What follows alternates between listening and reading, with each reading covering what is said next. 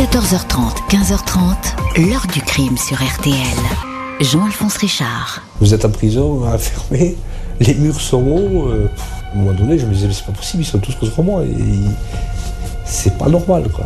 Et là, là, vous avez peur. Bonjour. Dans une affaire criminelle, bien souvent, la justice manque de suspects ou de coupables. Il est rare qu'elle en ait trop. Et c'est pourtant le cas avec l'affaire que je vais vous raconter aujourd'hui, l'affaire Jacomet. Un triple meurtre en plein été 1988 dans un village de Haute-Garonne. Les enquêteurs ne vont plus savoir à quels indices se vouer et se perdre dans un dédale de suppositions. Première hypothèse, le meurtrier fait partie des victimes. Il s'est suicidé après son geste, mais après réflexion, cette conclusion paraît précipitée. Tout le monde va alors commencer à douter.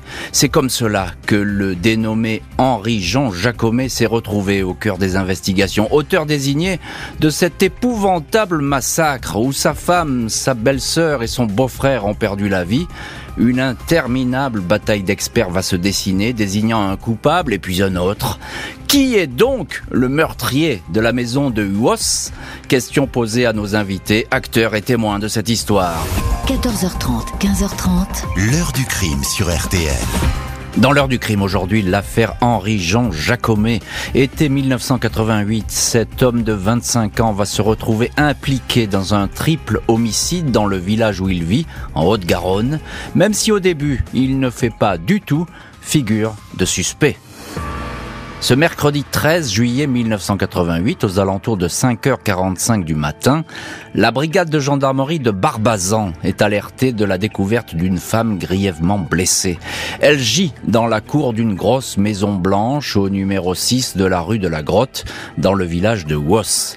C'est le mari, Henri-Jean Jacomet, qui a fait la découverte. À leur arrivée, les gendarmes et les secours ne peuvent rien faire. Fabienne Jacomet, 20 ans, est morte. Elle a été violemment attaquée, défigurée et quasiment décapitée. L'époux est là, totalement hagard. Il raconte qu'au retour de son travail de nuit, il est employé à la cellulose d'Aquitaine, l'usine de Saint-Gaudens. Il n'a pas trouvé son épouse au domicile. Il a pensé qu'elle était restée chez ses parents, la maison de la rue de la Grotte, où vivent également sa sœur et son beau-frère. Il a donc filé sur place. Il n'avait pas les clés. Il a forcé un volet et a trouvé le corps de Fabienne dans la cuisine. Il l'a porté jusque dans la cour où il a tenté un bouche à bouche. C'est pour cela qu'il a du sang sur lui. Il dit ne pas réaliser ce qui vient de se passer. À Henri-Jean Jacomet choqué, sous calmant. Il ne sera interrogé que le lendemain. Fabienne Jacomet n'est pas la seule morte de la maison de Wos. En pénétrant dans la demeure, éclairée et dans laquelle fonctionne encore la télévision, les gendarmes notent qu'il y a du sang partout. Dans le salon, ils tombent sur le corps de la sœur aînée de Fabienne, Joël, 30 ans. Elle est sur le dos. Elle a des plaies béantes au visage. Un fusil de chasse cassé est retrouvé dans la pièce. Deux cartouches ont été percutées. Un sabre ensanglanté est présent dans la cuisine. Une hache est posée près du vaisselier. Quelqu'un a essayé de nettoyer sommairement la scène de crime. Le mari de Joël, Fernando Rodriguez, 32 ans, employé communal, est lui retrouvé dans le cellier. Il a la main posée sur un autre fusil dont une seule cartouche a été percutée. Trois victimes sur lesquelles on s'est manifestement acharné. Fabienne Jacomet a reçu une balle dans la jambe, frappée au visage avec la crosse du fusil, presque décapitée avec une hache. Joël, la sœur, a été également frappée à la hache et a reçu 16 coups de sabre. Fernando Rodriguez est mort, lui, d'une balle tirée dans la tête.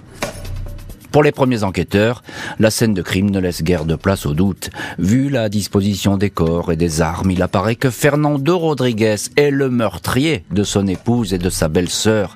Les deux sœurs ont été attaquées dans la cuisine le mardi 12 juillet aux alentours de 17 heures. Rodriguez s'est ensuite donné la mort avec le deuxième fusil.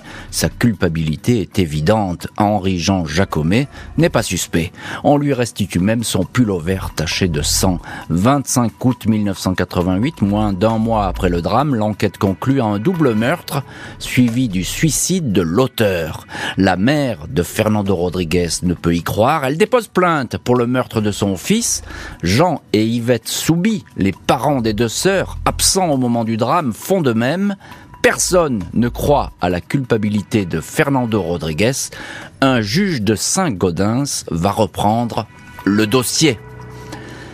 Et on va voir que ce dossier, qui paraît tout à fait clair et bouclé en, quelques jours, en quelques heures, que ce dossier va prendre un tournant à 180 degrés. Le juge va directement se tourner vers Henri-Jean Jacomet. Mais on va raconter ça dans le chapitre suivant, comment et pourquoi euh, l'enquête est venue le chercher. Et c'est évidemment ce qu'on lui reproche. Pour l'instant, on va rester, euh, si vous le voulez bien, sur cette scène de crime. Bonjour Patrick Tégéraud.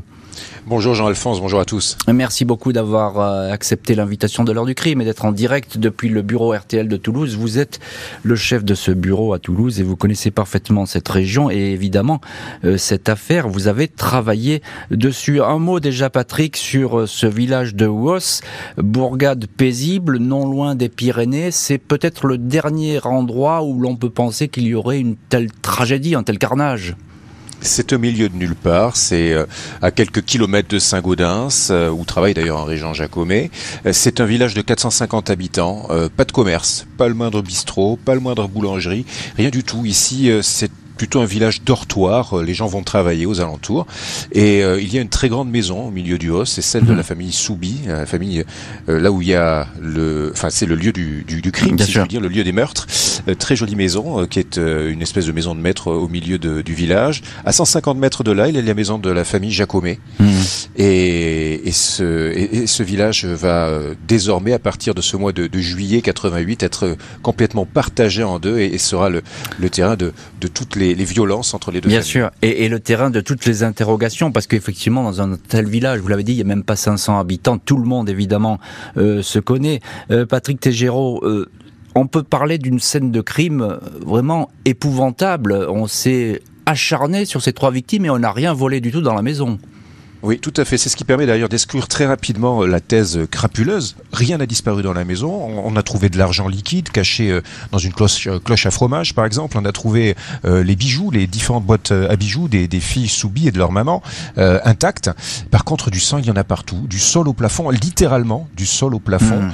dans le hall d'entrée, dans le salon, dans la cuisine. on en trouve même des traces de sang sur les portes. On trouve des traces de sang aussi sur les voitures qui sont garées à l'extérieur. Il y a du sang partout. Mmh. Le problème, c'est qu'on ne sait pas toujours à qui l'attribuer ce sang. Et oui, c'est compliqué. Euh, et ça, il faudra attendre euh, bien des années pour que tout soit résolu. Voilà, alors vous, vous me tendez la perche, parce qu'effectivement, euh, ce dossier, c'est aussi une bataille d'experts, mais on va y venir au, fil de cette heure du crime. mais déjà, un, mot encore, Patrick Tégéraud. Il y a un premier médecin sur les lieux. Il s'appelle Max Gibert. C'est le docteur. je pense d'ailleurs le, le, docteur des pompiers, le docteur du coin. donc il dit, lui, tout de suite, il dit oh là là, mais attention, le, suicide de, Fernando, euh, bah c'est pas possible. Lui, d'entrée, il est, il est assez catégorique. Euh, oui, et puis il est crédible parce que il a l'habitude euh, d'intervenir sur sur des suicides, des suicides par arme à feu, des suicides par fusil de chasse. Il y en a beaucoup des fusils de chasse. Et là, en l'occurrence, donc, on a retrouvé Fernando allongé euh, le, en arrière sur le dos et sa main est posée sur le canon de ce fusil de chasse juste à poser. Et d'après lui, c'est pas possible qu'il ait pu se tirer dessus. par contre, ben, d'autres experts diront bien entendu totalement le contraire. Oui, c'est ça. Donc, on va rentrer dans une bataille d'experts. De de, balistique et puis d'experts de légiste qui va être euh, très longue. Euh, bonjour maître Catherine Mounielou. Bonjour. Merci beaucoup d'avoir accepté vous aussi l'invitation de l'heure du crime. Vous êtes euh, une des avocates d'Henri-Jean Jacomet avec maître Charles Mounielou et maître Laurent Decaune. C'est vous qui, l'avez défendu euh, dans cette affaire et aujourd'hui votre expertise nous est évidemment très très précieuse pour mieux comprendre le sens même de cette affaire. Euh, si on en reste à ces premières heures du crime, qu'est-ce qu'il raconte précisément Jacomet aux gendarmes quand il va aller mieux? Parce que sur le coup il est vraiment sous le choc. Euh, oui, alors déjà, je, je voudrais un peu vous reprendre sur euh, euh sur ce qu'on dit sur euh, sur Fernand Rodriguez. Hein. Je veux dire, Fernand euh, Fernando à ce moment-là, c'est pas c'est pas la victime. Hein. Je veux dire, il est effectivement allongé, il n'a mais il n'a aucune trace de, de enfin en tout cas, il n'est pas autant blessé que le, que peuvent l'être les filles. Il, il a qu'une balle, il n'a qu'une balle dans la tête. Hein, voilà. Si je et, on et on retrouvera par la suite ensuite une une trace d'arme blanche qui aura sur son visage, qui aura qui est une une trace de sabre. donc ce qui se passe, c'est qu'effectivement, mon, mon, client, lui, il rentre en pleine nuit. Euh, enfin, il rentre petit matin après une nuit de travail. Il ne mhm. trouve pas son épouse, euh, son épouse chez lui. Il sait que euh, les, les, ils doivent tous partir euh, à part lui, enfin les deux filles en tout cas doivent partir euh, au bord de la mer rejoindre les parents qui sont là-bas. Mhm. il se dit comme les filles ont l'habitude effectivement de prendre, de, de, de rester ensemble en fin d'après-midi alors que lui est au travail, il va se rendre sur place. Et effectivement, il va, il va se rendre compte qu'il y a de la lumière à travers la cuisine. Mhm. Et là, il va, il va, voilà, il va essayer d'ouvrir parce que la porte, la porte est fermée. Elle, elle est verrouillée la porte. Hein. oui, oui. Il va rentrer et là, il va tomber sur le corps de, sur le corps de son, de son épouse qu'il va, euh, il va absolument pas comprendre à ce moment-là qu'elle est, en tout cas, il peut pas réaliser qu'elle est morte, quoi. Oui, c'est ça. Je veux dire, c'est, le choc est tel que, voilà, c'est, euh, je veux dire, c'est quelqu'un, il va, il va, il va aller partout, il va aller sonner partout, il va aller voir le voisin, il va, je veux dire, voilà, il va, il, il est, il est complètement euh, il est, le choc. Il, est perdu et d'ailleurs, il va recevoir des calmants. On pourra pas, on pourra l'interroger que le lendemain, je crois. Hein, c'est ça. C'est ça, c'est ça. Ouais. Hein ah oui, il est complètement hébété. Oui. Il, est complètement hébété et sous le choc, donc il vient de découvrir. C'est ce qu'il raconte aux gendarmes cette cette scène de crime. Euh, Maître Catherine Mounielou, euh, alors dites-nous en quelques mots, qui, est Henri-Jean euh, Jacomet On a dit qu'il travaillait dans une usine du coin, il s'est marié il y, a, il y a peu de temps, je crois. Oui, c'est un jeune garçon qui est euh, qui est très bien inséré dans le village, hein, qui est euh, qui a été président du comité des fêtes, qui euh, qui autour de lui a une vie a une vie sociale, a une vie active.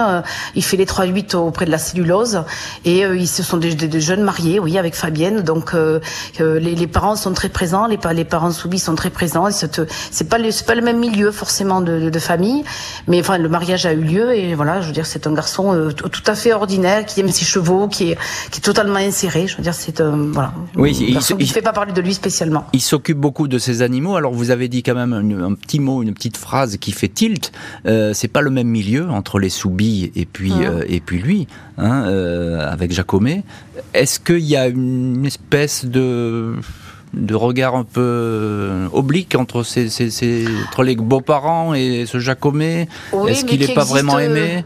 Oui, mais qui existe aussi avec euh, le avec euh, Monsieur Rodriguez. Hein, je veux dire, euh, Monsieur Rodriguez. Alors on saura par la suite effectivement qu'il y a eu des conflits très très importants, mais Monsieur Rodriguez, il vivait avec sa femme et leur fille dans la maison des beaux-parents, mhm. euh, et c'était euh, même parfois beaucoup plus conflictuel qu'avec qu'avec Henri Jean, qui lui avait son appartement et il vivait à l'extérieur de la famille. Le juge d'instruction ne croit pas, lui, à un coup de folie de Rodriguez au point de perpétrer un tel carnage. En revanche, il s'intéresse de près au mari de Fabienne, trop tôt selon lui, écarté de la liste des suspects. Janvier 1989, six mois après le drame du village de Wos, Henri-Jean Jacomet est pour la première fois placé en garde à vue. Les enquêteurs s'intéressent à lui. Les gendarmes de la section de recherche de Toulouse ont repris le dossier. Il est établi que les deux sœurs, Fabienne, épouse Jacomet, et sa sœur Joëlle, ont été tuées le 12 juillet 1988 entre 16h30 et 17h30. Attaquées toutes les deux dans la cuisine alors qu'elles partageaient une tasse de café. Fernando Rodriguez est mort, lui, aux alentours de 20h. Il se serait défendu contre son assaillant, un expert balistique exclut qu'il se soit suicidé. Et d'autre part, les enquêteurs établissent qu'il ne pouvait pas être présent dans la maison au moment où les deux femmes ont été attaquées. Les gendarmes excluent l'acte d'un rôdeur, le meurtrier est un familier des lieux. Henri-Jean Jacomet se retrouve donc dans la peau du suspect numéro 1. Les enquêteurs se demandent pourquoi il a tenté un bouche à bouche sur Fabienne alors que sa mort ne faisait aucun doute. En outre, Jacomet affirme avoir trouvé la maison fermée à double tour à son arrivée, mais aucun trousseau de clés n'a été retrouvé, ni dans les pièces, ni dans les poches des victimes. Serait-il tout simplement entré par la porte avec un double? 6 mars 1989, Henri-Jean Jacomet est mis en examen pour meurtre. Il dément farouchement être impliqué dans cette tragédie. Il détaille son emploi du temps du 12 juillet, journée des crimes. Il est rentré chez lui au petit matin. Fabienne était là. Il s'est réveillé à 13 heures. Fabienne regardait la télé. C'était le feuilleton Côte Ouest. Il est sorti et revenu à 15 heures et a fait une sieste jusqu'à 18 heures. Il n'aurait donc pas d'alibi au moment où les deux sœurs ont été tuées. Il dit qu'à son réveil, il a trouvé un mot de Fabienne. On t'attend, je suis chez moi, gros bisous. Il est allé la retrouver rue de la Grotte vers 19h, mais il n'y avait personne. Il a ensuite pris l'apéritif avec Thierry, un ami, jusqu'à 20h15, 20h20. Avant de repartir à l'usine pour son travail de nuit, il est repassé à la maison de ses beaux-parents, toujours fermée. Il a téléphoné depuis son travail, mais n'a pas eu de réponse. En rentrant, son épouse n'était toujours pas là. C'est à ce moment qu'il a filé chez les beaux-parents et a découvert le bain de sang. Le juge estime que Jacomet ne dit pas la vérité. Les enquêteurs se penchent donc sur un possible mobile. Ils apprennent que le couple Jacomet battait de l'aile et que Fabienne trouvait la vie imposée par son mari beaucoup trop rude. Elle avait confié à des amis qu'elle regrettait son mariage.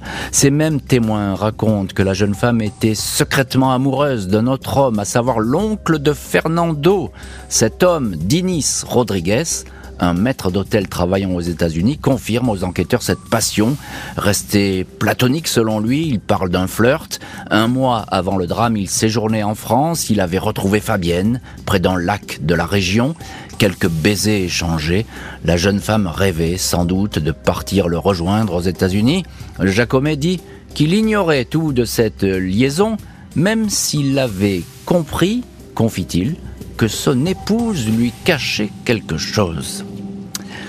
Et voilà donc pour une affaire qui change du tout au tout, puisque la Rodriguez qui, qui se serait suicidé après avoir euh, tué les deux femmes, eh bien, euh, est mis désormais hors de cause. Et c'est à Jacomet euh, que l'on s'intéresse. Maître Catherine Mounielou, l'une des avocates d'Henri-Jean Jacomet. Encore une fois, je fais appel à vos lumières. pourquoi est-ce qu'il se retrouve tout de même mis en examen et placé en détention provisoire à, ce moment-là, Jacomet Qu'est-ce qui, qui cloche dans cette affaire eh ben, euh, Qu'est-ce qui cloche, j'ai envie de vous dire, c'est l'incompétence de deux médecins légistants euh, qui, au mépris de toutes les dernières euh, données en matière de médecine légale, ont établi l'heure du décès sur le bol alimentaire. Alors que euh, à ce moment, on saura par, par, la suite que ça ne se fait plus. C'est-à-dire qu'au moment où ils examinent le bol alimentaire, c'est fini. On ne fait plus ce genre d'examen. C'est ce qu'ont mangé les, les, deux victimes. Hein. C'est ça, c'est ça, c'est ça. Donc euh, ils ont pu réussir à dater euh, l'heure du décès par rapport au bol alimentaire, mais on sait effectivement que l'heure du décès ne se date plus comme ça. Mhm. Elle se date ou par l'humeur vitrée, enfin par d'autres moyens techniques, et on sait que la cause du bol alimentaire est une cause d'erreur judiciaire. Mhm. Et c'est lorsqu'on va faire faire cette, la contre-expertise par rapport à ça que Henri-Jean Jacques ne pourra plus dater d'ailleurs l'heure du décès et que Henri-Jean, après avoir passé quelques mois en détention, sera libéré. Mmh, mmh, mmh. Parce qu'à ce moment-là, on peut plus le, on peut, on peut plus l'imputer. Oui, que, Si je traduis ce que vous nous dites, maître Mounielou, c'est que en fait, l'heure n'est pas bonne. L'heure de l'heure de l'attaque euh, n'est pas bonne, c'est ça? Mais non, parce que dans un cas, si vous voulez, c'est dans, dans, un cas, c'est très simple. Dans un cas, c'est euh, Rodriguez est effectivement la victime et au vu de la situation et du sang qui est partout, il s'est battu avec quelqu'un qui ne peut pas être Harry-Jean Jacomet, qui lui n'a aucune trace sur lui. Voilà, parce qu'il n'y a mhm. pas que le, le pullover, il n'a aucune trace, donc ça voudrait dire qu'il s'est transformé en Monsieur Hulk, ou alors effectivement Jacomet n'était pas là. Je veux dire, et à ce moment-là, c'est dans le trio, comme on l'a conclu au départ, que ça s'est passé. Mhm, mhm. Mais là, l'heure est très importante, puisqu'à partir de 20 h ou même de 19 h on sait qu'il ne peut pas être dans la maison. Alors euh, effectivement, si l'heure varie, ça, ça, complique tout parce que avec cette heure qui est fixée, ce que disent euh, les enquêteurs, c'est qu'il n'a pas d'alibi finalement. Il faisait la sieste. oui, il mais, fait la sieste, mais, il fait, mais, il fait, pas souvent la sieste, euh, maître Mounielou, d'après ce que j'ai pu lire. Bah, il fait pas la sieste. Enfin, il suffit d'une fois, vous savez. je veux dire, il suffit. Ouais, il suffit d'être fatigué il a, fois. Fait, il fait, non, il fait les 3-8. Il est, il se peut effectivement. Vous savez, le témoin qu'il a eu, qui s'appelle Monsieur Burella, Thierry Burella, il a été entendu 18 fois donc trois fois. en garde à vue pour qu'on le fasse avouer qu'il n'était pas avec Monsieur Jacomet au moment de l'apéritif. Il a jamais il est jamais revenu sur ses dépositions. Mm, mm. Il a dit je ne sais pas si mon ami est innocent ou coupable, mais je ne peux pas revenir là-dessus. Alors c'est extrêmement très euh, intéressant ce que vous racontez parce qu'on voit bien l'articulation euh, de la défense qui se précise. Patrick Tégéraud, correspondant RTL à Toulouse et en direct dans l'heure du crime. Euh, je parlais de l'histoire du, flirt de, de, la femme de Jacomet avec ce maître d'hôtel. Avec l'oncle d'Amérique. Voilà, l'oncle d'Amérique, exactement le, le, ton tonton américain qui, qui, vit là-bas et qui travaille là-bas, ça, ça paraît pour les enquêteurs à ce moment-là de l'enquête un mobile puissant. Tout à fait, tout à fait. C'est ce qui bâtit un petit peu l'accusation autour de, de, de, Henri Jacomet. il aurait euh, découvert que sa femme était prête à partir, qu'elle souhaitait qu'une chose, c'était le quitter et aller rejoindre ce Dinis euh, avec lequel elle ne pouvait pas s'exprimer parce qu'elle ne parlait pas portugais, lui ne parlait pas français. Et c'était donc euh, Fernand qui jouait les intermédiaires, les interprètes. Fernando, oui. Mais on l'appelait Fernand à UOS hein, mm-hmm. parce qu'on avait francisé tout ça. Et puis c'était une décision de Jean Soubi. il fallait qu'il s'appelle Fernand et pas Fernando. Ah, c'était Jean Soubi, le, le, beau-père, donc qui avait tout organisé autour de sa vie, euh, qui l'avait fait embaucher à la mairie comme cantonnier. Euh, voilà, euh, Fernando était devenu Fernand, c'était définitif. Hmm. Mais alors c'est vrai qu'il y a cette liaison. Alors est-ce qu'elle a été véritablement consommée ou pas? Il semblerait que non, ce serait juste un flirt. vous savez, Fabienne Soubi, elle a 21 ans à l'époque. Hein. elle regarde des soap-opéras à la télévision, elle lit des, des, des, bouquins de la collection Harlequin. elle est malheureuse euh, dans son couple parce que en fait elle connaît Henri Jean Jacomet depuis depuis l'école primaire quasiment mais euh, dès le départ ça s'est pas très bien passé. Il a voulu l'installer dans une vieille maison de famille qui était vraiment pas en état où il y avait pas de salle de bain c'est ça la vie rude hein, ouais. Mm. C'était une vie très rude et, et, parce que parce que Henri euh, Jean Jacomet est d'une famille très très modeste. Euh, Fabienne Soubi, son papa, c'est le ferronnier du village, c'est un artisan. Oui, ce sont des voilà, la bourgeoisie locale, un peu notable quelque part. voilà. Euh, toujours très modeste, mm, mm, toujours très modeste, mais tout de même d'un niveau au-dessus quoi. Alors c'est vrai que cette liaison, c'est du pain béni pour l'accusation. Bien sûr, maître Mounielou, est-ce que votre client euh, Henri Jean Jacomet est un homme jaloux? Non, non, je pense pas qu'on puisse. Non, non, non, pas du tout, pas du tout. Puis en plus, bon, enfin, on démontrera après que l'histoire de Denis, elle, est, elle, est, elle a été montée de toutes pièces. Hmm. Je veux dire, puisque on a, on a même à un moment donné, le jour des assises, on a demandé à cet homme s'il, euh, voilà, ce qu'il avait, il aurait euh, soi-disant offert un bracelet euh, à Fabienne. Et là, à ce moment-là, il a regardé la cour d'assises, il a dit, mais des bracelets, j'en ai acheté à toutes les femmes de la famille Rodriguez, quoi. Donc voilà, je veux dire, donc non, non, il a, il a pas de raison d'être jaloux, mon client. Je veux dire, effectivement, que dans le couple, ils sont très jeunes. Je veux dire que Fabienne est pas le confort qu'elle ait pu estimer. Elle, elle, elle, elle, elle lisait beaucoup de, de livres harlequins, qu'elle est pas, qu'elle est pas le grand amour qu'elle avait espéré, euh, c'était ça, mais que, que de là à imaginer euh, que qu'Henri Jean, euh, voilà, je veux dire, et, les surpris et, et, voulu tuer tout le monde, il y a, y, a, y, a, même pas un monde, c'est une galaxie, quoi. Hein. D'accord. Encore juste un petit mot, maître Mounielou. Qu'est-ce qu'ils disent les experts psy qui l'examinent, votre client sur lui bah, Rien, qu'il est totalement normal. Je veux dire, je il n'y a pas le. Y a, pas, Ah non non, il n'y a pas l'ombre, il y a pas l'ombre d'un doute. Non non non. Il n'y a pas de, paranoïa ah ou. Il n'y a pas de paranoïa. C'est quelqu'un de parfaitement normal. Euh, Malgré les dénégations de l'intéressé, celui-ci va comparaître pour les meurtres de son épouse, de sa belle-sœur et pour l'assassinat de Fernando Rodriguez, Fernand Rodriguez. Les lourdes accusations vont-elles porter? 6 juin 1995, sept ans après la tuerie de Huos, Henri-Jean Jacomet comparaît libre devant la cour d'assises de la Haute-Garonne à Toulouse. Il a désormais 32 ans, crâne dégarni, regard impénétrable. Il n'a jamais cessé de clamer son innocence. Il reste sur ses positions, ne semble manifester aucune impatience ni exaspération, le plus souvent silencieux. Au premier jour, l'étude de personnalité ne permet pas d'accabler l'accusé. Au deuxième jour, les dépositions des médecins légistes et des experts en balistique se contredisent. L'hypothèse selon laquelle Fernando Rodriguez aurait abattu les deux sœurs, puis se serait ensuite donné la mort, ressurgit. Les parents de Fabienne et Joël, les Soubi, font savoir qu'ils ne croient pas une seconde à l'implication de Fernando dans ces crimes. Henri-Jean Jacomet s'exprime lui avec une voix étranglée par l'émotion. Je me rappelle Fabienne, avec les yeux ouverts, j'ai peut-être paniqué, j'ai eu envie de faire ce que je pouvais, je ne croyais pas qu'elle était morte, dit-il. Au bout de quatre jours de procès, rien ne permet vraiment de prouver la culpabilité de Jacomet, rien non plus ne permet de l'innocenter. Dans tous les cas de figure, pas de preuves flagrantes dans le dossier. L'avocat général réclame malgré tout la perpétuité à l'encontre de l'accusé, confortant ainsi le sentiment des parties civiles. Les avocats d'Henri-Jean Jacomet, maître Charles Mounielou, Catherine Mounielou et Laurent Decaune affirment que l'enquête conduite sur le triple crime ne mène à rien et qu'une condamnation risquerait d'entraîner une grossière erreur judiciaire. Les jurés ne vont prendre que deux heures pour délibérer Jacomet est acquitté. Il n'a pas tué son épouse, sa belle-sœur ainsi que Fernando Rodriguez. Une heure plus tard, à la sortie de la prison Saint-Michel, il tombe dans les bras de sa mère.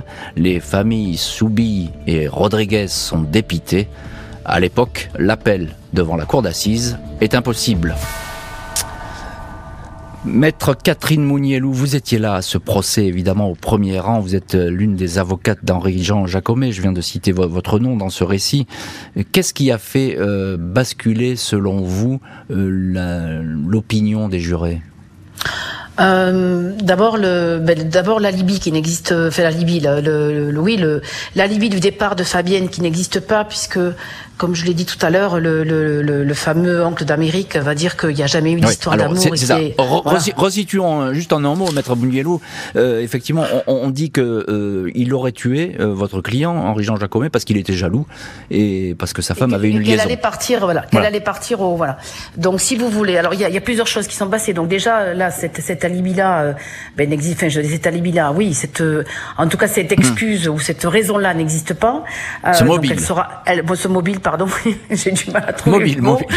Le mobile n'existe pas puisqu'effectivement euh, l'oncle va, va dire que bon, ben, il n'y a, a, jamais eu la moindre, le, le, la mm. moindre euh, déclaration d'amour ni quoi que ce soit entre eux.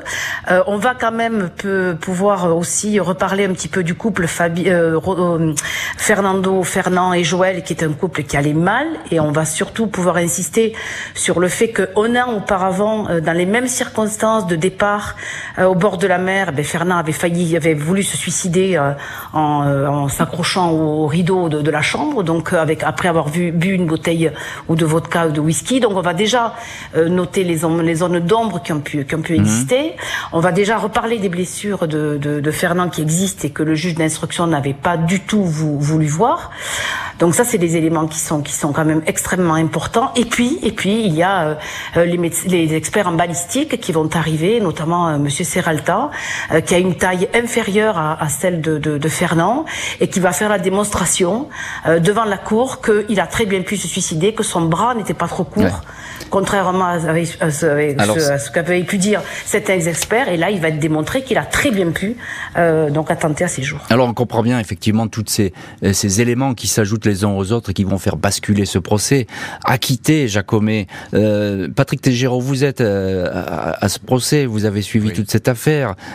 quel a été le moment le plus important ce procès Est-ce que vous l'avez senti basculer à un moment donné? Oui, il y a eu plusieurs moments très très très très importants. Euh, Catherine Mounielou l'évoquait à l'instant. Il y a cet expert qui euh, prend le fusil, le pose par terre et, qui du doigt appuie sur la détente et on entend ce claque terrible.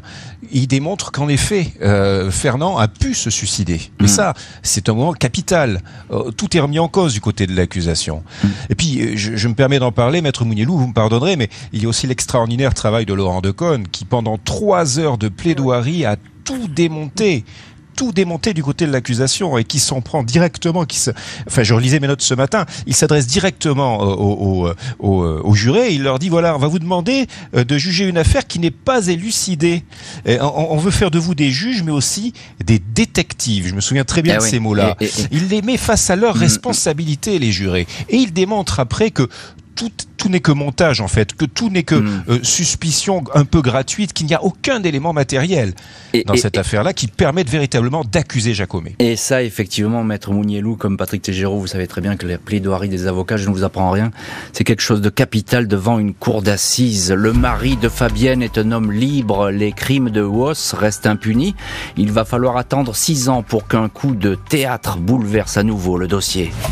En ce mois de juillet 2001, un juge de Saint-Gaudens, le procureur et les gendarmes sont en possession d'un rapport décisif. Après l'acquittement de Henri-Jean Jacomet, la justice a poursuivi l'enquête sur le triple homicide de Woss et demandé notamment des expertises ADN. À l'époque des crimes, 13 ans plus tôt, celle-ci n'existait quasiment pas. Le rapport des experts est stupéfiant. Il établit que Fernando Rodriguez a bien tué sa belle-sœur Fabienne et son épouse Joël. Il s'est ensuite donné la mort avec un fusil de chasse. Cinq experts différents ont été mandatés pour conduire ces recherches. Ils sont unanimes. Selon eux, le sang mêlé à celui des deux femmes est uniquement celui de Fernando Rodriguez. Par ailleurs, il est indiqué qu'aucune empreinte ADN appartenant à Henri-Jean Jacomet n'a été retrouvée sur les pièces soumises à expertise. Les avocats de Jacomet se félicitent de ces résultats. Ils y voient la preuve enfin établie de ce qu'ils n'ont jamais cessé de clamer, à savoir que leur client n'était jamais entré dans la maison de Woss pour y perpétrer un massacre. Conclusion rejetée par les parents de Fabienne et Joël ainsi que par la mère de Fernando Rodriguez. Ils continuent à estimer que Jacomet, malgré son acquittement, est le seul coupable. Il formule ce raisonnement. Jacomet avait un mobile pour tuer, c'était la jalousie. Fernando, pour sa part, n'en avait aucun. Voilà ce que disent donc les, ex-parties civiles de, ce procès qui a vu l'acquittement de Henri-Jean euh, Jacomet. Euh, maître Catherine Mounielou, vous l'avez défendu, Henri-Jean Jacomet. Euh, qu'est-ce qu'il dit, ce, rapport? En quoi il est décisif, j'ai envie de dire? Ben, C'est-à-dire qu'il a, enfin, le, les derniers rapports qui ont été rendus, euh, euh, si vous voulez, font l'analyse de, de, de, tout ce qu'on avait nous depuis demandé euh, tout au long de, de l'instruction. Mhm. Et en réalité, ça a été rendu possible parce que la, la famille de, de, Joël et de, et de Fabienne Soubi n'a pas, euh, n'a pas modifié les lieux. Hmm. C'est-à-dire qu'on n'a pas changé les tapisseries, on les a laissés revivre dans les lieux euh, de manière assez curieuse. D'ailleurs, dès le lendemain euh, des faits, ils revivaient dans la maison. Très étonnant. Ouais. Ah oui, hmm. ce qui est extrêmement étonnant, c'est dire qu'à cette époque-là, c'est vrai que les, l'enquête était pas forcément très bien menée, ça je vous l'accorde. Mais en tout état de cause, rien n'a été changé. Et donc, euh, avec les gouttelettes, avec la forme des gouttelettes de sang, avec le, les lumières infrarouges, tout a pu être reconstitué. Et donc, on a pu ben, déterminer qu'effectivement, euh, il y a eu une première dispute certainement entre Fernando et Joël, que Fabienne a essayé d'intervenir. Dans la cuisine euh, dans la, Non, certainement dans le hall. C'est-à-dire je pense que Fernand est monté aller chercher une, aller chercher un fusil, que Fabienne certainement a pris euh, le sabre qui est un petit peu plus loin et a blessé, a blessé Fernand. Et à partir de là, a reçu une, elle une, une, une, un coup de fusil. Euh, et ensuite, on a pu effectivement déterminer que celle qui avait été le plus violemment euh, frappée, mais à 18 coups de hache, c'était c'était Joël, c'était la femme de Fernand.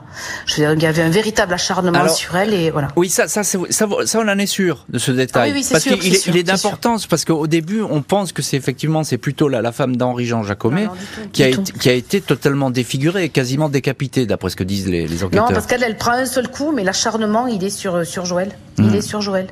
Euh, Patrick Tégéraud euh, du bureau RTL de Toulouse, euh, ça exonère ce rapport euh, Jacomet cette fois. On a l'impression que là, c'est tamponné, comme on dit.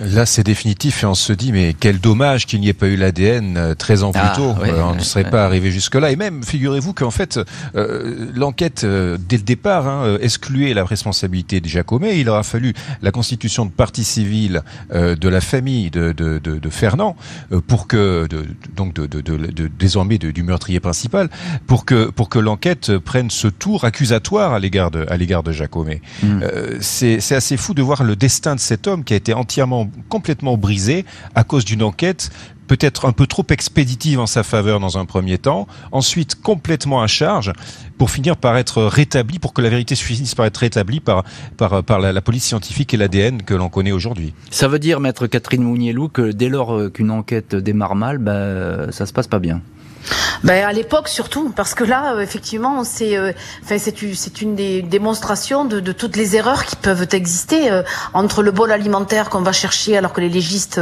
sont pas compétents, que qu'il n'y a pas d'ADN. Aujourd'hui, ça serait plus possible, je veux dire. Mais à l'époque, effectivement, mm. on était on était à la frontière de, de voilà de oui, on, a eu affaire à des incompétents. Je, je peux le dire aujourd'hui, je pense sans aucun sans aucun état d'âme. Oui, il y a plus ou moins prescription. Vous pouvez en parler, mais mais effectivement, c'est puis c'est votre avis. Vous êtes avocate, vous avez totalement le droit euh, d'avoir ce, ce, genre d'avis. Euh, Patrick Tégéraud, juste un, tout petit retour sur le, le procès parce qu'on n'en a pas parlé. Euh, lorsque le verdict tombe, il y a ces parties civiles, les, les, les familles. Hein, donc, ah oui, vous savez, tout le procès, pendant toute cette semaine de procès, il y a eu une tension terrible entre les deux clans. Et quand le verdict tombe, il y a applaudissement de la part du clan Jacomet. Et là, c'est ils sont effondrés euh, du côté des, des partis civils, bien mmh. entendu, on le comprend bien. Et, et, cette rancœur durera encore des années, voire des dizaines d'années, puisqu'en 2020, Henri-Jean Jacomet revient à UOS. On, va en parler dans le prochain chapitre. On en parle plus tard, excusez-moi. Non, non, non, c'est pas, c'est pas grave, mais je voulais juste avoir votre sentiment sur ce, cette fin de procès euh, où on sent qu'il y a une, un poids qui tombe dans la salle. Alors euh, évidemment, il y a ah, c'est une émotion terrible. Imaginez tout simplement quand Henri-Jean Jacomet arrive aux assises à son procès libre il risque perpétuité. Bien sûr. C'est qui tout double. Et ça sera il est là dans son complet bleu il reste euh, impassible pendant l'ensemble des débats. On requiert contre lui justement euh, la perpétuité. Euh, on lui apprend après qu'il est innocenté. C'est d'une charge émotionnelle terrible pour tous les pour toutes les personnes qui étaient là. Moi le premier, et j'ai été bouleversé par toute cette histoire. Les années vont passer sans que les familles des trois morts de la maison de Woss acceptent une telle explication. Impossible pour l'accusé acquitté de retrouver une vie réellement normale. 2010, le retour à Woss de Henri-Jean Jacomet 47 ans, devenu commerçant ambulant, ne passe pas inaperçu. Aussitôt connu la nouvelle de son arrivée, des tracts anonymes se sont mis à fleurir dans les boîtes aux lettres. L'un d'eux porte une photo de l'intéressé avec cette inscription couvert de sang de la tête aux pieds. Les tracts ont également été glissés dans la boîte aux lettres de la famille Jacomet. Les Soubis, parents de Fabienne et de Joël, n'admettent toujours pas que Jacomet ait pu être acquitté. Au journal La Dépêche, Jean Soubi confie ainsi On s'est croisé avec Jacomet, la rencontre s'est mal passée, ça va mal finir. Henri-Jean Jacomet répondait à l'époque qu'il se sentait libre d'aller et venir à sa guise. 22 ans après les faits, je ne comprends pas que les soubis n'aient pas trouvé la paix. Ils n'ont pas le droit de dire que je suis coupable. Je suis innocent définitivement. Et voilà donc pour euh, ces blessures qui ne se referment pas, ces cicatrices toujours ouvertes dans ce petit village de, de Wos. Euh, difficile, Patrick Tégéraud, vous êtes depuis notre bureau RTL à Toulouse, difficile, vous qui connaissez bien cet endroit, qui connaissez bien ces familles, qui connaissez bien cette affaire, difficile de trouver la paix, vraiment, dans cette affaire. Oui, euh, D'autant, comme je vous le disais au début de, de l'émission, euh, les deux familles habitent à 150 mètres l'une de l'autre. on se regarde en, chien de euh, faïence. En hein. chien de faïence, c'est assez terrible. La famille Soubi n'a jamais pu supporter l'idée que Henri-Jean Jacomet euh, ressorte libre de la, de la cour d'assises. pour vous donner une idée de la tension qui existait déjà à l'époque de, de, de, de, de cette enquête, en février 89, on a eu à faire un règlement de compte au supermarché entre la sœur de Jacomet et, et la mère des victimes Yvette Soubi. Mhm. Elle se croise au supermarché et là, euh, il y a une bagarre de caddie. On se donne des coups de caddie et euh, la sœur de Jacomet répond avec euh, un coup de lacrymogène et ça se finit bien sûr devant le tribunal de Saint-Gaudens.